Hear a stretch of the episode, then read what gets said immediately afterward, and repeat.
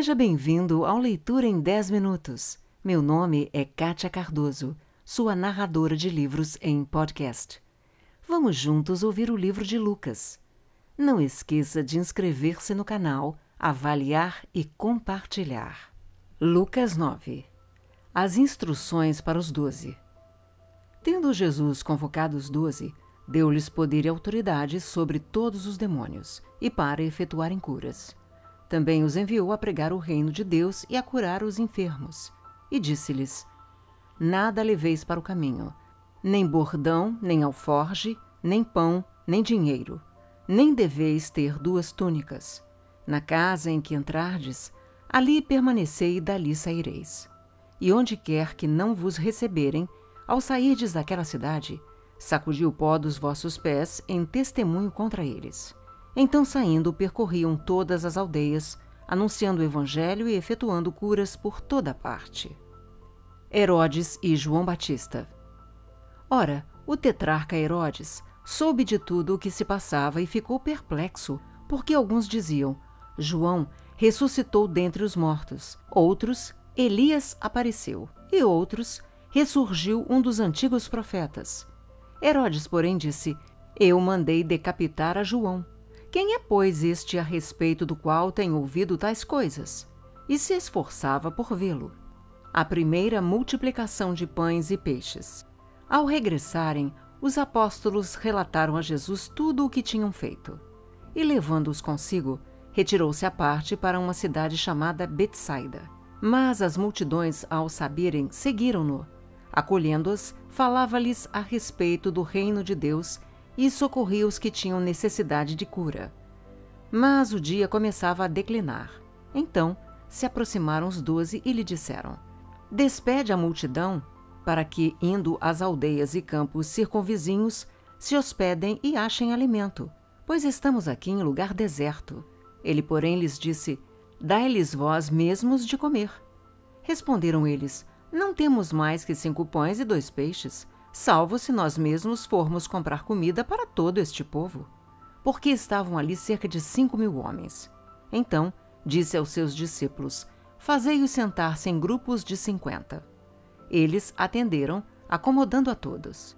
E tomando os cinco pães e os dois peixes, erguendo os olhos ao céu, os abençoou, partiu e deu aos discípulos para que os distribuíssem entre o povo. Todos comeram e se fartaram e dos pedaços que sobraram foram recolhidos doze cestos. A confissão de Pedro.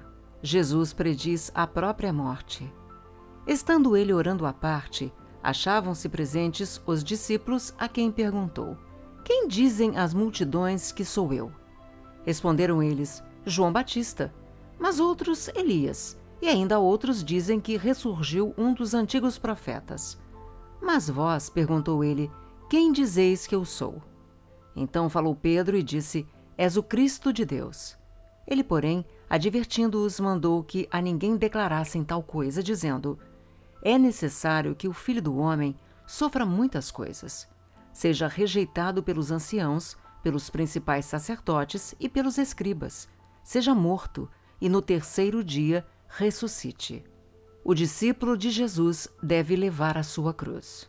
Dizia a todos: se alguém quer vir após mim, a si mesmo se negue, dia a dia tome a sua cruz e siga-me. Pois quem quiser salvar a sua vida, perdê-la-á. Quem perder a vida por minha causa, esse a salvará. Que aproveita o homem ganhar o mundo inteiro, se vier a perder-se ou a causar dano a si mesmo? Porque qualquer que de mim e das minhas palavras se envergonhar, dele se envergonhará o filho do homem quando vier na sua glória e na do Pai e dos santos anjos. Verdadeiramente vos digo: alguns há dos que aqui se encontram que de maneira nenhuma passarão pela morte até que vejam o reino de Deus. A Transfiguração. Cerca de oito dias depois de proferidas estas palavras, tomando consigo a Pedro, João e Tiago, subiu ao monte com o propósito de orar. E aconteceu que, enquanto ele orava, a aparência do seu rosto se transfigurou e suas vestes resplandeceram de brancura. Eis que dois varões falavam com ele, Moisés e Elias, os quais, apareceram em glória e falavam da sua partida que ele estava para cumprir em Jerusalém. Pedro e seus companheiros achavam-se premidos de sono, mas, conservando-se acordados, viram a sua glória e os dois varões que com ele estavam. Ao se retirarem estes de Jesus, disse-lhe Pedro: Mestre, bom é estarmos aqui. Então façamos três tendas: uma será tua, outra de Moisés e outra de Elias, não sabendo, porém, o que dizia. Enquanto assim falava, veio uma nuvem e os envolveu. E encheram-se de medo ao entrarem na nuvem. E dela veio uma voz dizendo: Este é o meu filho, o meu eleito, a ele ouvi. Depois daquela voz, achou-se Jesus sozinho. Eles calaram-se e naqueles dias a ninguém contaram coisa alguma do que tinham visto. A cura de um jovem possesso. No dia seguinte, ao descerem eles do monte, veio ao encontro de Jesus grande multidão.